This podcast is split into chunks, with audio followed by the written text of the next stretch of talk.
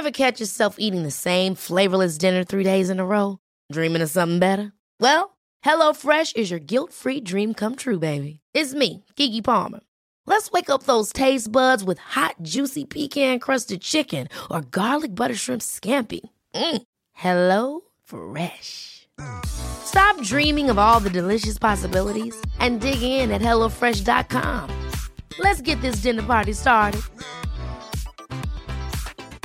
I'm Sandra, and I'm just the professional your small business was looking for. But you didn't hire me because you didn't use LinkedIn jobs. LinkedIn has professionals you can't find anywhere else, including those who aren't actively looking for a new job but might be open to the perfect role, like me. In a given month, over 70% of LinkedIn users don't visit other leading job sites. So if you're not looking on LinkedIn, you'll miss out on great candidates like Sandra. Start hiring professionals like a professional. Post your free job on linkedin.com/achieve today. Many of us have those stubborn pounds that seem impossible to lose, no matter how good we eat or how hard we work out. My solution is PlushCare. PlushCare is a leading telehealth provider with doctors who are there for you day and night to partner with you in your weight loss journey. They can prescribe FDA-approved weight loss medications like Wagovi and Zepbound for those who qualify. Plus, they accept most insurance plans. To get started, visit plushcare.com slash weight loss. That's plushcare.com slash weight loss. Bonjour à tous et bienvenue dans ce nouvel épisode d'Anomia. Je m'appelle Valentin Tonti-Bernard et je suis le fondateur d'Anomia. Anomia, c'est une société de conseil et de formation destinée aux avocats, nous travaillons sur le business, la stratégie, l'acquisition client et l'optimisation de l'activité des avocats. Dans le cadre de cette société, nous développons un média, le média Anomia, où nous interviewons des avocats pour connaître leur parcours, leur vie, leurs échecs, leur mission au quotidien. En bref, décrypter ce qu'ils ont vécu pour en arriver là où ils sont et connaître leurs objectifs.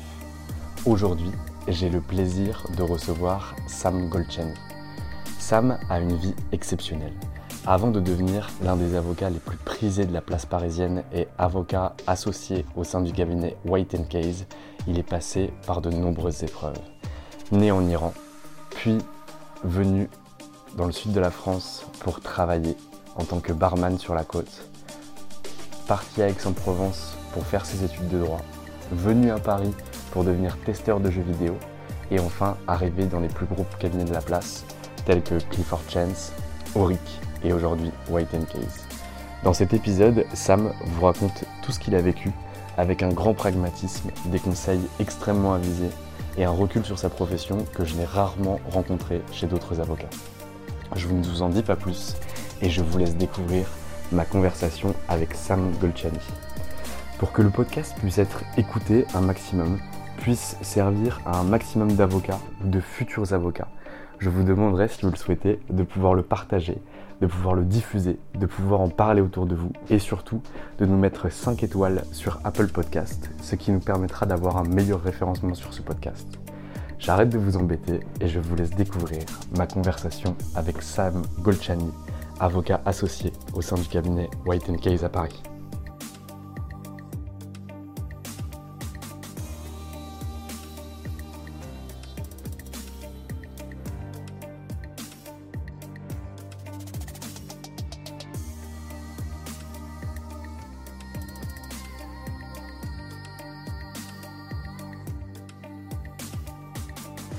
Avant d'écouter cet épisode, je voulais vous parler de la formation Boost.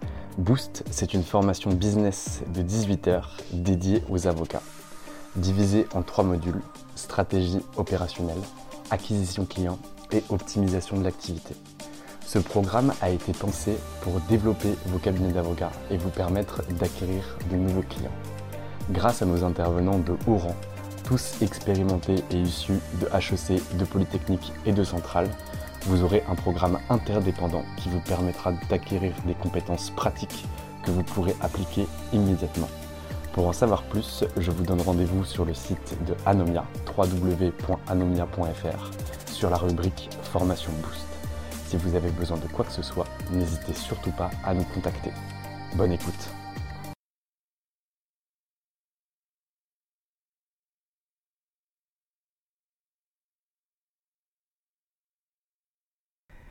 Eh bien écoutez, euh, bonjour Salm Golchani. Je suis ravi que vous me receviez aujourd'hui ici euh, dans, dans le cabinet dans lequel vous êtes associé, White Case, au 19 Place Vendôme à Paris. Bonjour Sam Golchani. Bonjour. Est-ce que vous pourriez nous parler un petit peu de vous? Qui êtes-vous? Je suis un homme de 47 ans, bientôt 48, qui a commencé ce métier d'avocat euh, en 1997 chez Clifford Chance, cabinet anglais, à l'époque avenue Kléber, euh, qui est venu d'ailleurs place Vendôme, mais c'était après mon départ. Euh, j'ai passé quatre années chez eux, puis j'ai été chez Will Kiffard, un cabinet américain, jusqu'en 2004. Puis j'ai rejoint un, autre cabinet de San Francisco, euh, Auric Harrington, euh, qui entre-temps avait fusionné en France avec euh, le cabinet de Jean-Pierre Martel. Et, et je, suis, je suis resté dans ce cabinet pendant 14 ans, jusqu'en décembre 2018. Et j'ai rejoint White Case dans la foulée, et je suis toujours chez White Case. Et j'ai fini par arriver place Vendôme, comme quoi quand on veut, on peut. Exactement. Ça sera le titre du podcast, parce qu'à chaque fois on met une petite phrase entre guillemets, ça me va bien ça. Mais du coup, quand on veut, on peut. Euh, on a discuté au préalable euh, avant, avant l'interview, et vous me disiez du coup que vous étiez né en Iran. je suis iranien. Je ne suis pas né en Iran, je suis iranien. Euh, vous êtes iranien, né en Iran. né, élevé en Iran. J'aimerais bien un petit peu savoir, savoir ce qu'il y a. Parce que l'avocat, c'est simple.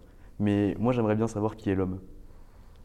Bah, L'homme, voilà, c'est un euh, un Iranien euh, né dans les années, au début des années 70 euh, à Shiraz, en Iran, et qui, comme tous les Iraniens de sa génération, a vécu je dirais, les péripéties d'une révolution en 79, qui a subi la guerre, comme l'Iran d'ailleurs, imposée par l'Irak à partir de 1980, euh, et, qui est venu euh, euh, s'installer en France en 82, à une période où il y avait des bombardements extrêmement violents de Téhéran et qui rendaient la vie difficile. et donc, mes parents ont décidé que plutôt que de subir les bombardements, il valait mieux venir s'installer sous des cieux plus cléments. Donc le sud de la France, donc Nice, euh, et voilà. Et alors du coup, est-ce que, est que ça a un rapport avec votre envie de devenir avocat? Non, non, non, moi je suis devenu avocat totalement par hasard. Euh, j'ai aucune envie de devenir avocat. Euh, c'est un, un, malheureux concours de circonstances. Et alors on veut le connaître? Donc moi je suis arrivé à Nice 1982, euh, puis après j'ai vécu un peu à Dubaï, puis après aux États-Unis, puis je suis revenu à Nice.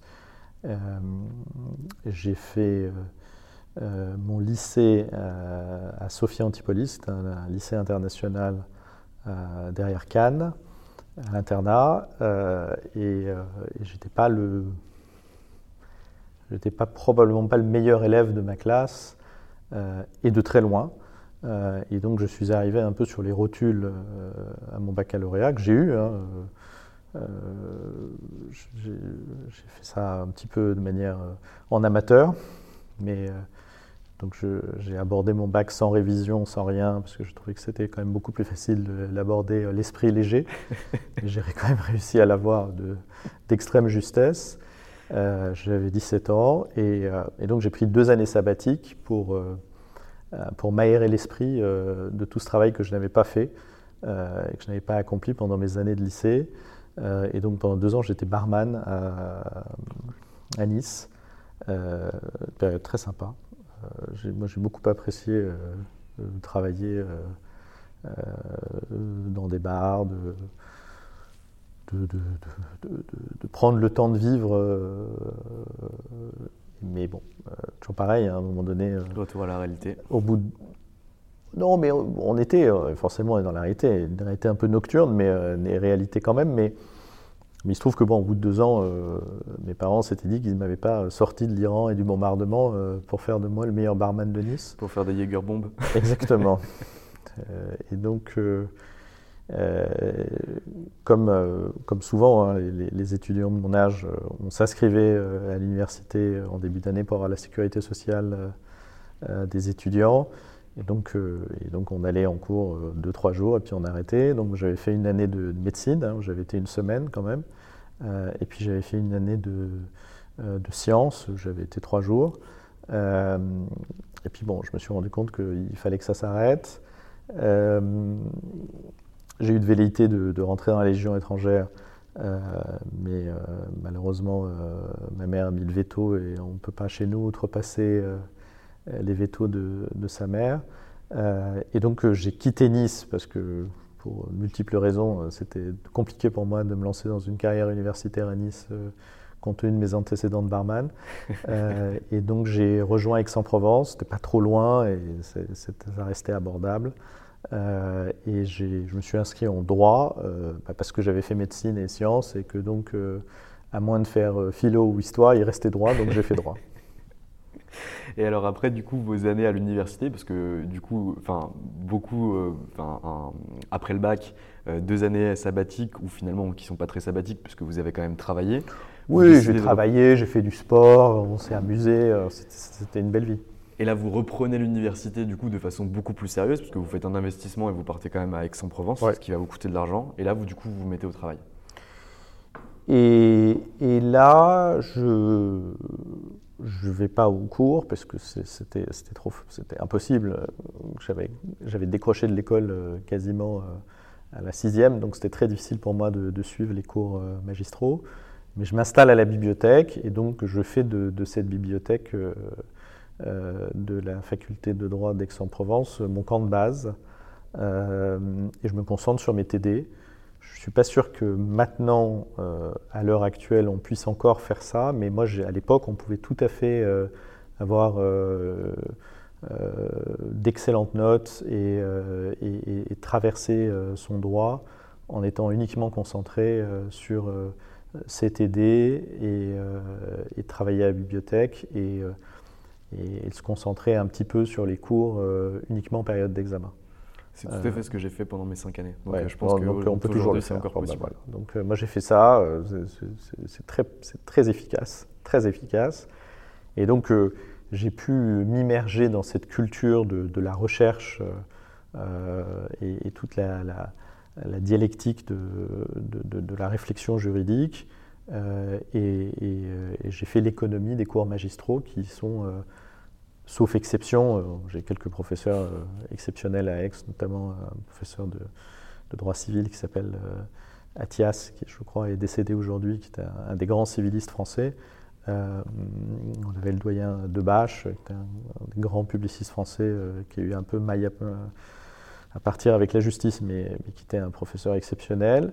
Et puis, euh, j'ai fait mon DEA euh, à l'Institut de droit des affaires d'Aix-en-Provence, sous euh, la direction du professeur Jacques Mestre.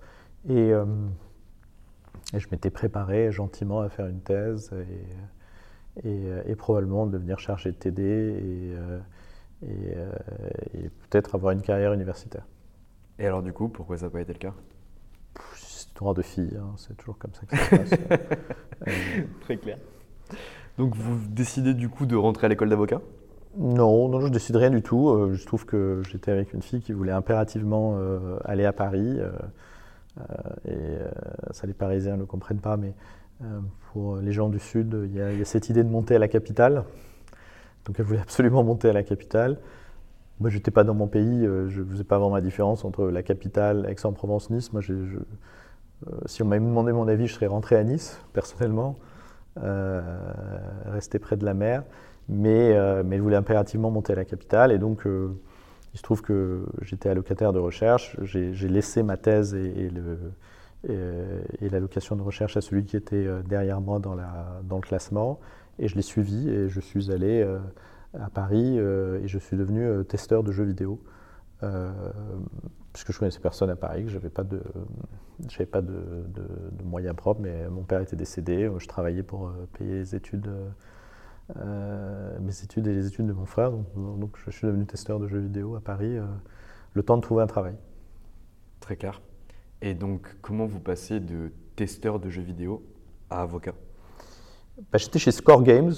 Euh, je ne sais pas si ça existe encore. C'était très sympa. On, devait jouer et puis on, remplissait des fiches. Euh, et puis il fallait aussi qu'on puisse identifier les bugs euh, sur les jeux. Et, puis j'ai envoyé mes CV. Et puis j'ai un, de mes, amis d'université qui était chez Clifford et qui m'a appelé un jour en me disant Écoute, tu parles anglais.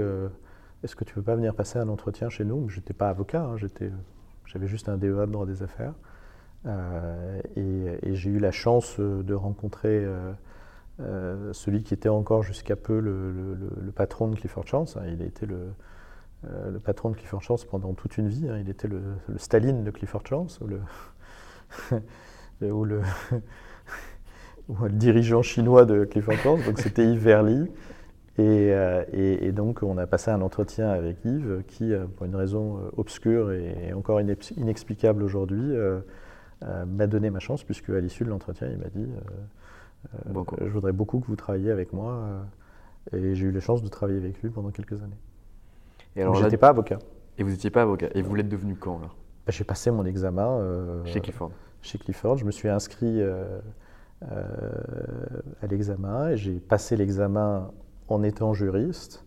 Euh, et après, j'ai fait mon, euh, j'ai fait l'école du barreau. Enfin, je n'ai pas fait l'école du barreau, tout en étant, euh, tout en étant chez, chez Clifford. Et puis après, l'ordre a eu la gentillesse de me laisser prêter serment alors que j'étais iranien et qu'il n'y avait pas vraiment de réciprocité entre la France et, et, l'Iran, mais euh, on, a, on, a, réussi euh, collectivement euh, entre les, membres du Conseil de l'ordre qui m'avaient soutenu et discussions qu'on a eues à l'époque avec l'ordre à, ce que je puisse prêter serment.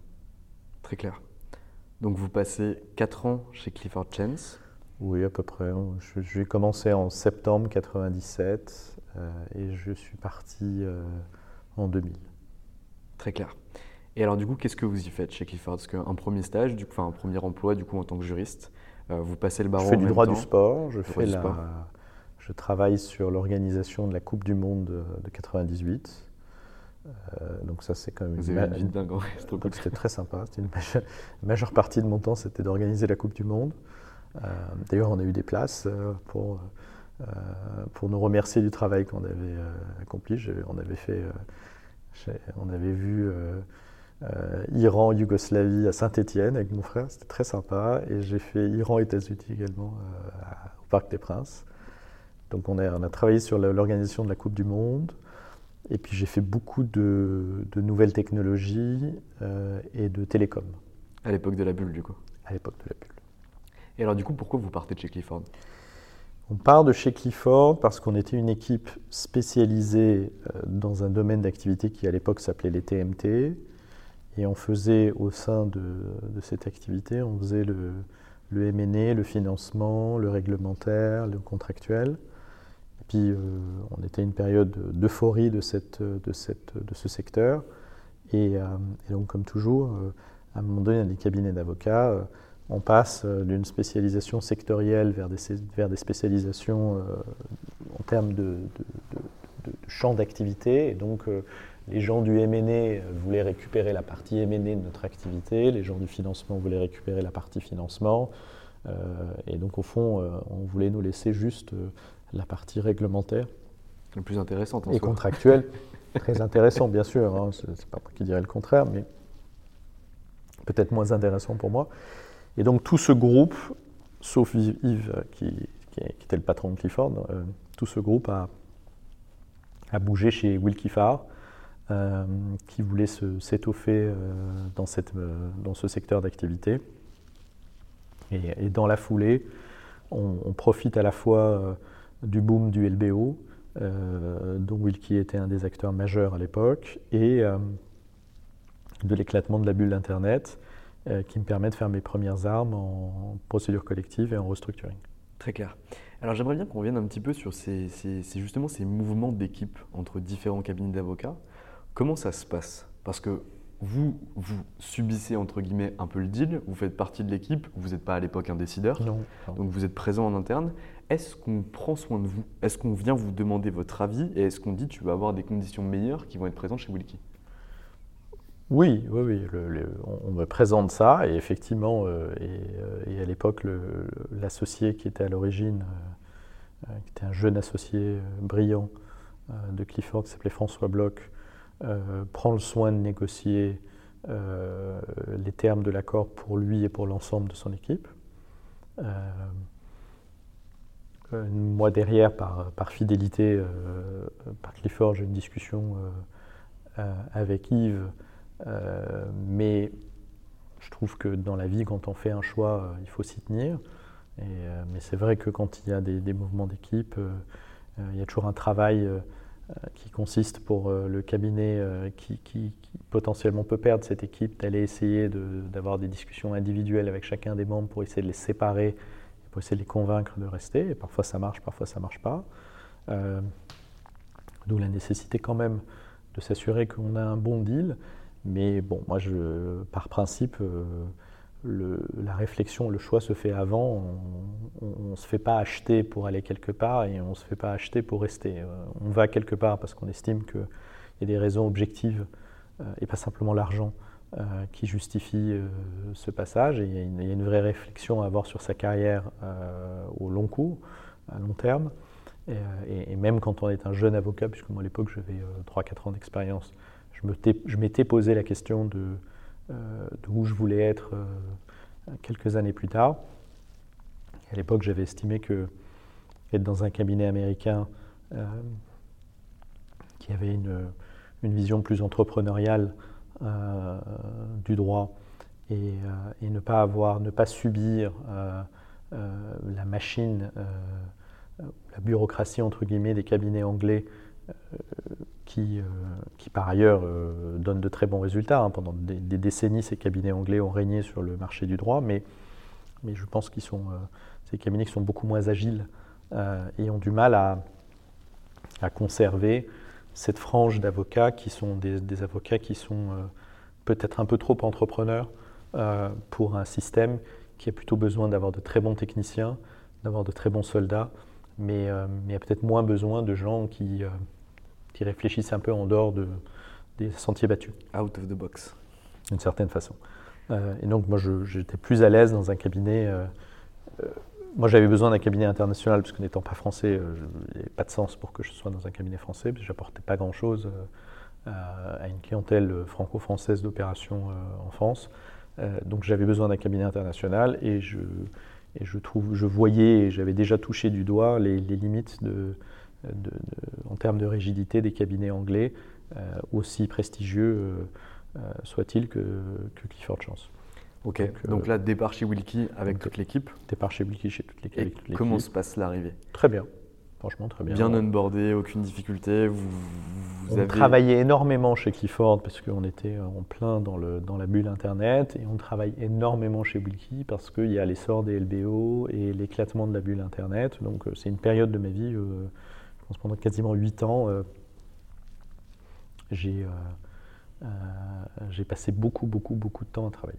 C'est un regret aujourd'hui? Parce que vous êtes quand même extrêmement famille. Vous m'avez dit que tout à l'heure, quelque chose qui est fort, parce que c'est pareil pour moi, moi je suis d'origine italienne, qui est de dire quand la maman dit non, c'est un veto général. Donc vous êtes extrêmement famille. Et du coup, le fait d'avoir travaillé pendant 8 ans de façon extrêmement intensive dans deux excellents cabinets mhm. d'avocats, est-ce que ça n'a pas été un, pas un regret, mais en tout cas un, manque que vous avez eu par rapport à votre famille ou Non. Non. Non, non, non. Moi, je, enfin, métier d'avocat, c'est un métier qui se choisit. Il ne se subit pas. Le jour où il se subit, il faut arrêter, il faut faire autre chose. Donc, euh, euh, il faut savoir, il faut aborder ce métier les yeux ouverts. C'est un métier qui est extraordinairement euh, demandeur. C'est un métier qui, qui coûte, mais il faut être prêt à payer le prix. Et, ce prix, c'est pas d'équilibre entre vie professionnelle et vie privée, euh, euh, une, disponibilité de, chaque instant et, euh, et d'une certaine forme une disponibilité d'esprit de chaque instant pour les besoins de, des clients et pour les, les besoins de des opérations. Et donc, on vit, on est un peu plus, on est absent par définition de sa vie privée, mais, mais il faut, faut, faut, faut l'accepter, il faut l'assumer. Oui, donc de façon sciemment, enfin de façon délibérée, Ouais, délibérée, voilà, de façon éclairée, vous avez choisi, Absolument, vous avez signé, vous savez dans quoi vous engagez. Absolument, absolument. Ok. Et Il ne faut pas se plaindre après. hein. Oui, Mais à côté de ça, on a des vies extraordinaires, on gagne extraordinairement bien notre vie avec notre cerveau. Euh, euh, Il y a très peu de métiers où on a à la fois cette liberté intellectuelle et, et, et ce type de rémunération. hein. Donc, euh, je, je- je vous rejoins parfaitement là-dessus. Et donc du coup, vous restez 4 ans également chez Wilkie. 4 ans chez Et n- enfin, même scénario ou un scénario qui est un petit peu différent Non, pas du tout. Je, je passe 4 ans extraordinaires chez. C'est, euh, pour moi, ça reste une, une seconde maison.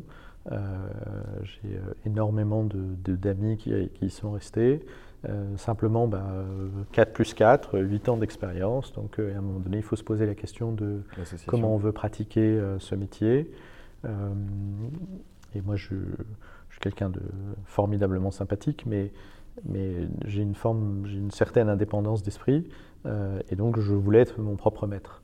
Euh, et pour être son propre maître, euh, à un moment donné, il faut savoir quitter euh, les gens qui vous ont formé pour pouvoir s'affranchir d'une forme de tutelle qui, qui est très confortable, mais qui peut être une limite ou un handicap à la création de, sa propre, de, son propre business, de, sa patte, de, sa propre renommée et, et réputation.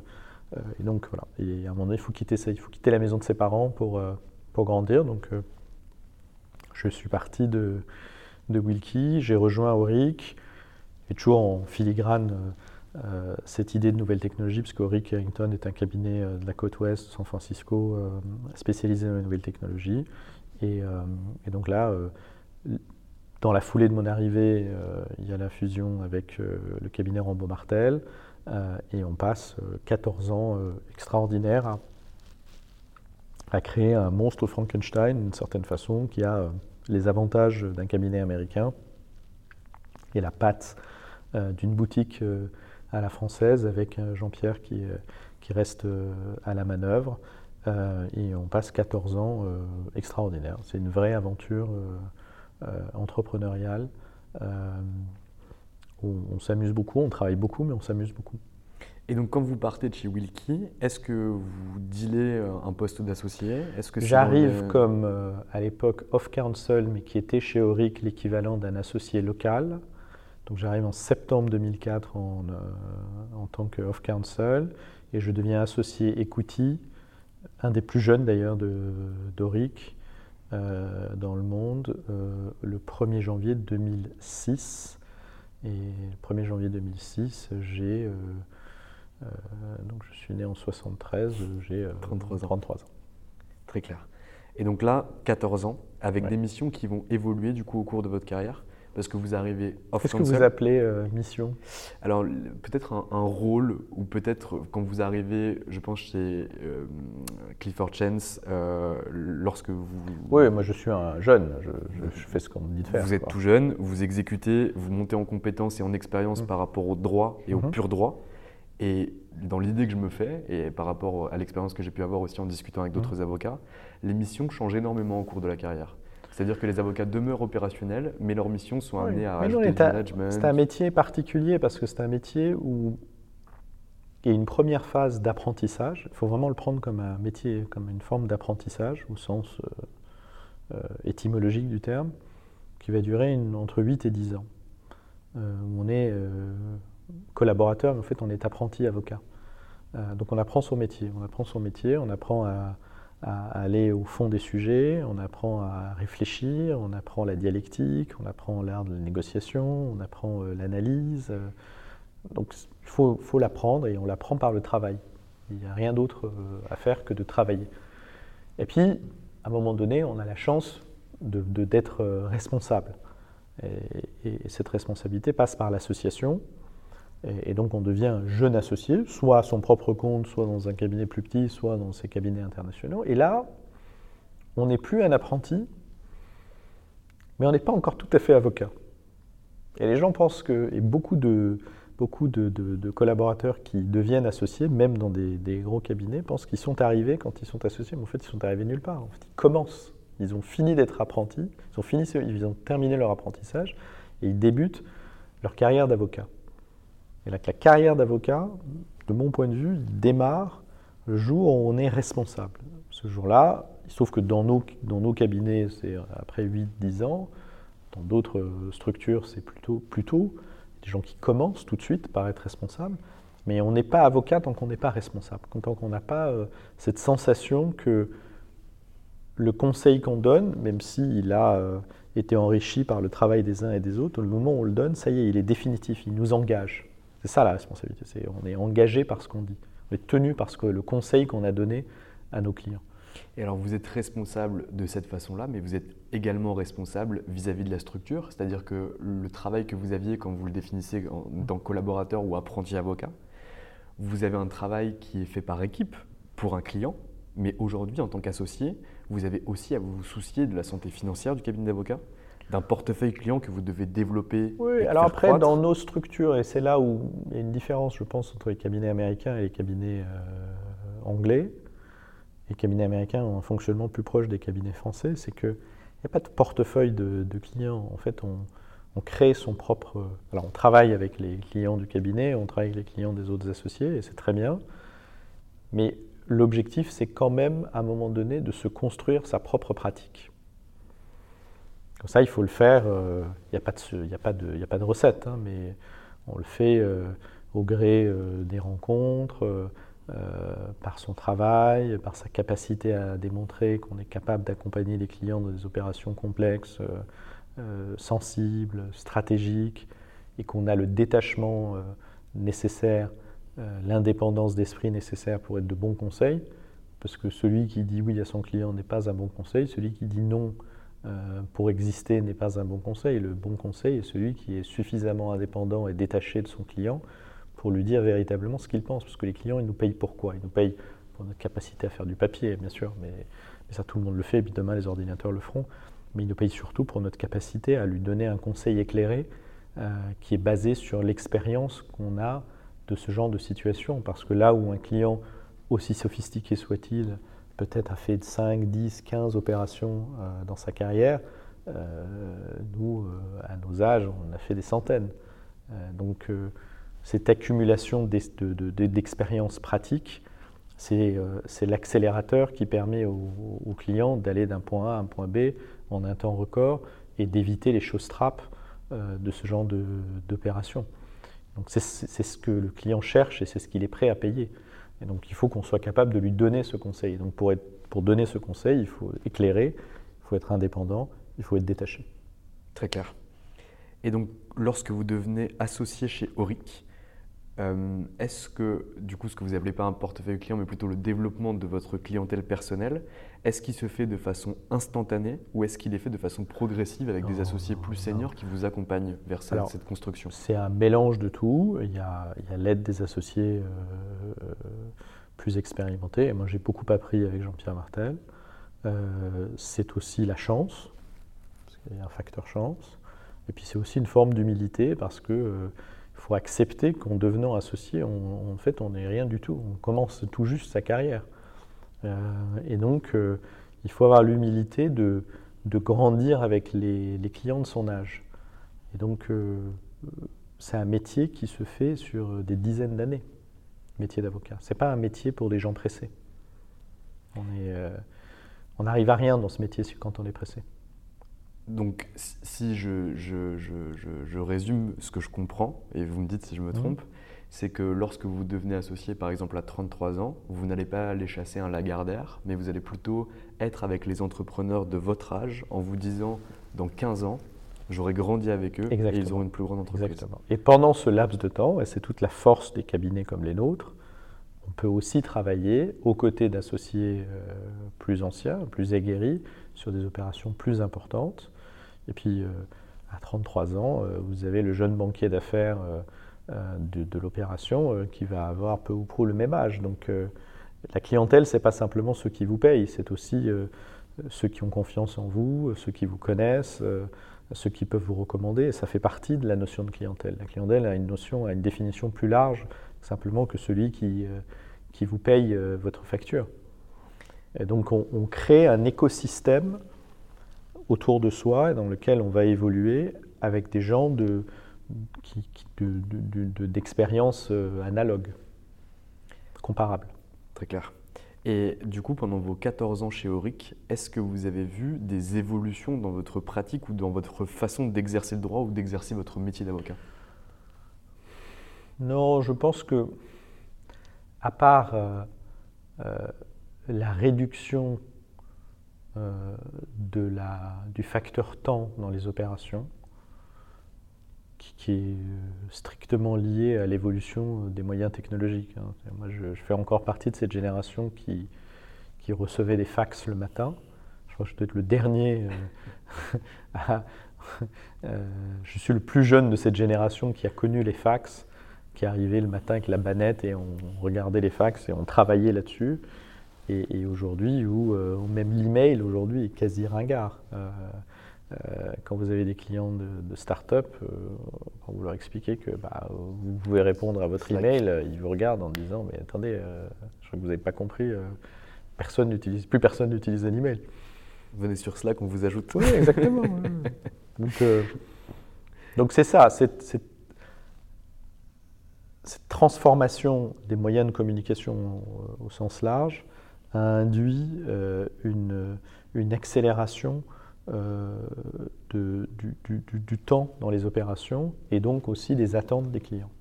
Et, ça, ça a beaucoup changé. C'est-à-dire que moi, quand j'ai commencé ce métier, on pouvait passer une à deux semaines pour réfléchir à un problème.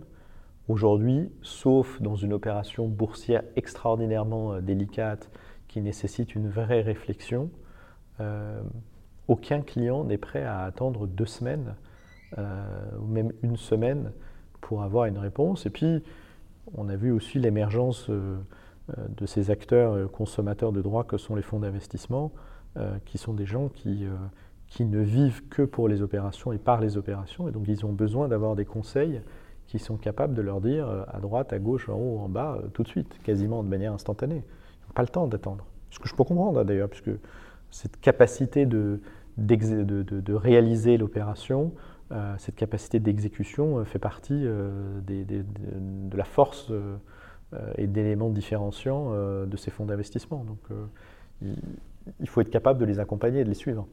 Donc en fait, votre métier, il a changé, la façon de l'exercer par l'avènement des nouvelles technologies et les changements de mentalité. Oui, et l'accélération du temps. Euh, le facteur temps. Et, vous, du coup, vous êtes adapté très facilement Vous avez très vite pris en main ces nouvelles technologies-là pour euh, être plus performant dans votre activité Ou ça a été complexe? Non, non, non, non, non. Moi, je, euh, moi, je pense qu'il faut accompagner ses clients. Simplement, il faut que le client comprenne que bah, ne fait pas en trois jours ce qu'on faisait avant en 15 jours. Donc, et je trouve que nous, notre rôle, c'est aussi à un moment donné de, de redonner du temps au client et de lui donner euh, un peu de profondeur stratégique dans sa réflexion. Le client arrive en ayant beaucoup réfléchi en chambre, il nous demande d'exécuter. Ici, on se contente juste d'exécuter. On, appauvrit ce qu'on apporte au client, puisque ce que je disais, demain, des robots pourront faire ce qu'on fait. Donc on n'est pas là juste pour exécuter la réflexion euh, stratégique du client, on est aussi là pour l'accompagner. Et donc, je trouve qu'avec le, temps et l'âge, notre rôle change aussi. On est beaucoup dans l'accompagnement en amont du client, dans sa réflexion stratégique, parfois euh, dans l'après, dans l'aval, dans la réflexion post-opération. Euh, l'exécution, euh, on a des équipes pour faire ça. Vous êtes devenu finalement un vrai business partner où avant vous étiez beaucoup plus un conseil transmetteur d'informations? Oui, et puis on était, quand on est jeune associé, on est dans l'exécution des opérations. Il faut s'assurer que les opérations sont exécutées parfaitement. Euh, quand, on est, euh, euh, quand on arrive à un certain âge et qu'on n'a pas encore décroché, on est un peu plus dans l'accompagnement stratégique du client. Très clair. Donc du coup, vous faites 14 ans chez Auric. Mais aujourd'hui, je ne suis pas chez Auric, je suis chez White Case. C'est la dernière vibes, entre guillemets, pour l'instant, le dernier changement que vous avez fait. Du coup, qu'est-ce qui vous a amené à venir ici et à partir de chez Auric? Non, c'est juste qu'on avait. Euh, il y a une notion de plateforme, c'est-à-dire que dans nos métiers, il faut être adapté à la plateforme dans laquelle on évolue. Donc il faut aussi partager euh, la, stratégie de cette plateforme. Euh, Auric était une plateforme très tournée vers la tech, qui voulait se concentrer sur quelques domaines d'activité, sur des niches. et moi, j'ai une activité qui était, avec l'âge et avec le temps, était un peu plus large que simplement la, tech.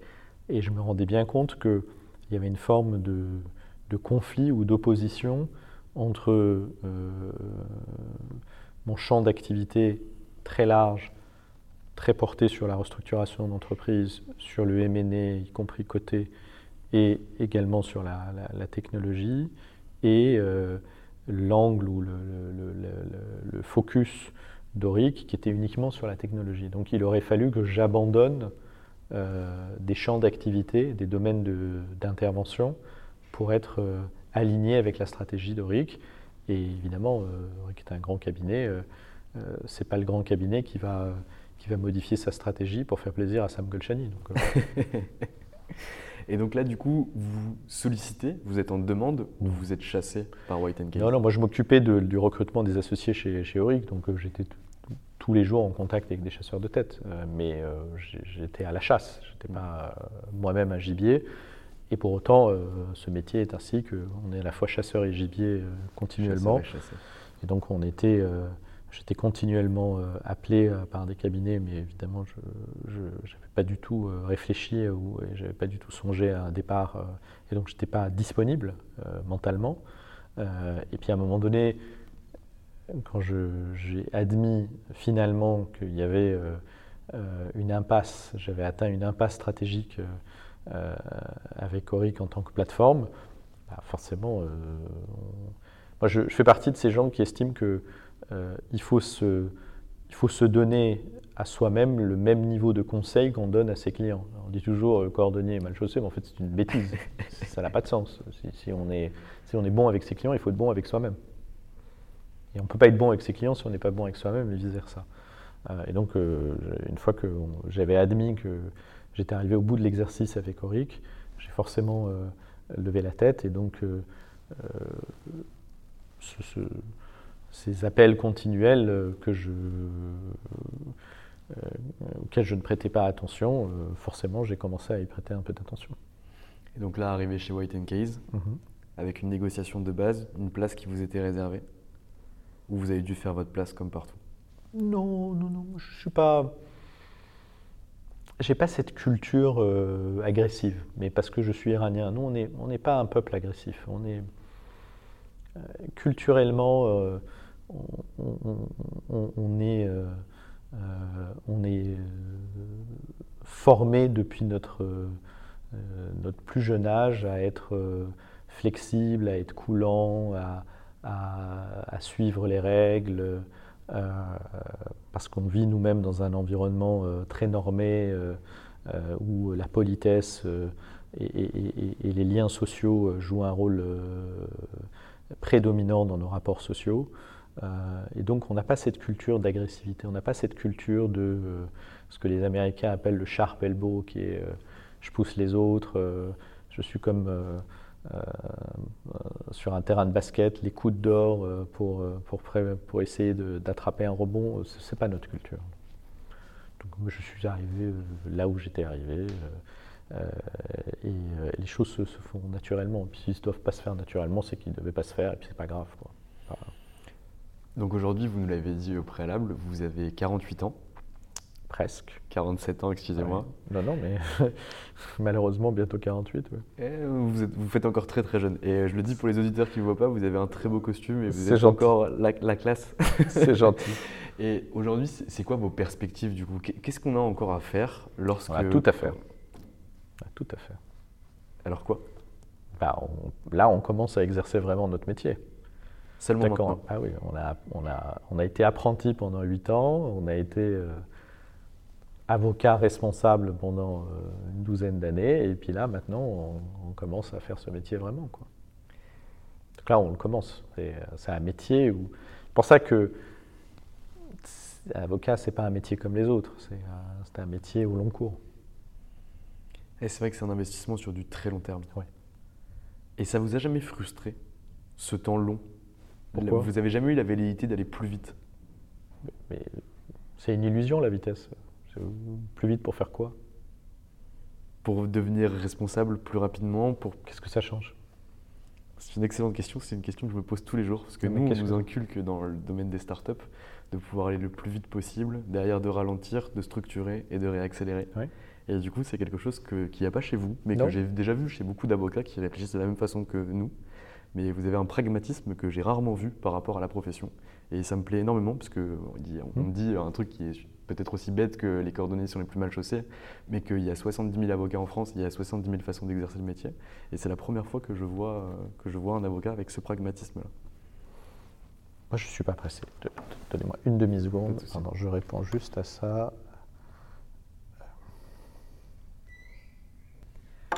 écoutez, c'est parfait. Je pense que c'est une bonne chose de ne pas être pressé et de ne pas se tromper par rapport à ça. Euh, Sam Golchani, j'ai déjà pris une grande partie de votre temps qui est si précieux. Euh, j'aimerais, euh, si vous le souhaitez, que vous puissiez donner des conseils à des apprentis ou des collaborateurs, des jeunes avocats ou des gens qui aimeraient avoir la carrière que vous avez eue au sein de cabinets anglais et américains est-ce que vous auriez des conseils à donner? Je ne sais, pas si, je sais pas si ce seront des conseils pertinents, mais des conseils, oui. Pour moi, le premier conseil, le plus important, je crois, c'est qu'il faut être discipliné. Il faut s'imposer une discipline de vie et une discipline de réflexion. Parce qu'on fait un métier où les clients demandent de la rigueur dans l'exécution, de la rigueur dans la pensée euh, et dans la rigueur dans, notre comportement. Secret professionnel, capacité à, garder euh, des informations, des éléments sensibles. Parfois, euh, on fait du droit des affaires, mais enfin dans le droit des affaires, on touche parfois aussi à l'intime. et donc il faut que le client ne se sente pas agressé euh, s'il y a des moments où il est à nu euh, devant ses avocats. Et donc cette rigueur euh, de réflexion, d'exécution, d'éthique, bah, ça passe par une discipline. Et donc il faut commencer ce métier en s'imposant cette discipline. Et donc ça veut dire toujours essayer d'apprendre, toujours essayer de se dépasser, toujours comprendre que on ne peut pas être un bon conseil si on n'a pas un niveau de détachement et d'indépendance d'esprit vis-à-vis du client. Euh, et, donc la discipline, ça passe aussi par l'humilité parce qu'il ne peut pas y avoir de discipline sans humilité. Donc faut être, euh, c'est un métier où il faut être euh, très humble. Et, pour autant, c'est un métier où on peut tout à fait être ivre d'une certaine façon d'une prétendue importance qu'on n'a pas. Parce que notre nom peut apparaître dans la presse, parce que les clients euh, peuvent parfois être très contents de ce qu'on fait, parce qu'on gagne très bien notre vie, euh, qu'on peut avoir une forme d'exposition euh, parfois médiatique. Mais il ne faut pas oublier qui on est, on est un conseil. Et, on est un bon conseil que si on, est, si on garde cette discipline. Donc pour moi, c'est ça. C'est, on ne réussit, entre guillemets, pas de carrière si on ne s'impose pas cette discipline de vie dès le premier jour. Très clair. Bah, écoutez, je vous remercie pour ces bons conseils. Je vous en prie. Euh, je vais vous demander une dernière chose. Ça, c'est si vous le souhaitez pour vous, votre cabinet. Euh, je sais qu'en ce moment, euh, c'est des périodes qui sont difficiles pour le recrutement, mais peut-être pas chez White Case. Est-ce que ça pourrait vous intéresser que potentiellement des auditeurs qui écoutent ce podcast puissent vous contacter pour candidater dans votre cabinet et travailler avec vous? Non, bien sûr. Si vous avez un profil international, si vous avez un double diplôme, euh, idéalement euh, un barreau étranger, euh, que ce soit en Angleterre ou, les États-Unis. si vous avez une capacité de travail qui, est, qui, qui, est hors norme, en tout cas si vous êtes prêt à, assumer un travail dans un environnement et dans une société où, où, la valeur travail a pris un peu de, plomb dans l'aile, moi, je suis ravi de, recevoir vos CV. Nous, on continue à recruter. Euh, euh, on continue à recruter notamment de jeunes avocats, parce qu'on veut, on veut pouvoir prendre le temps de les former. Euh, donc nous, la porte est toujours ouverte. Là, je dirais que la porte est très étroite, mais elle est ouverte. Elle est ouverte continuellement. Parfait. Eh bien, écoutez, Sam Golchani, je vous remercie pour le temps que vous m'avez accordé. Je vous en et prie. Je vous souhaite bonne continuation dans tous vos prochains projets et dans l'évolution de votre carrière. Si Dieu veut, oui. Et voilà, c'est fini pour aujourd'hui. j'espère que ma conversation avec Sam Golchani vous aura plu. On se retrouve la semaine prochaine pour un nouvel épisode des podcasts d'Anomia. Pour ne pas attendre jusqu'à la semaine prochaine, vous pouvez entendre tous les podcasts qui ont déjà été effectués, regarder tous nos articles, aller voir toutes nos vidéos et surtout venir voir ce que nous proposons. De la formation et du conseil destiné au cabinet d'avocats. Le métier d'avocat change, n'attendez pas et rejoignez-nous pour changer avec lui. Bonne semaine. Ever catch yourself eating the same flavorless dinner three days in a row? Dreaming of something better? Well, HelloFresh is your guilt-free dream come true, baby. It's me, Kiki Palmer. Let's wake up those taste buds with hot, juicy pecan-crusted chicken or garlic butter shrimp scampi. Mm. Hello Fresh. Stop dreaming of all the delicious possibilities and dig in at HelloFresh.com. Let's get this dinner party started. How would you like to look five years younger? In a clinical study, people that had volume added with Juvederm Voluma XC in the cheeks perceived themselves as looking five years younger at six months after treatment. Look younger, feel like you. Add volume for lift and contour in the cheeks with Juvederm Voluma XC. Reverse signs of aging by adding volume to smooth laugh lines with Juvederm Volure XC.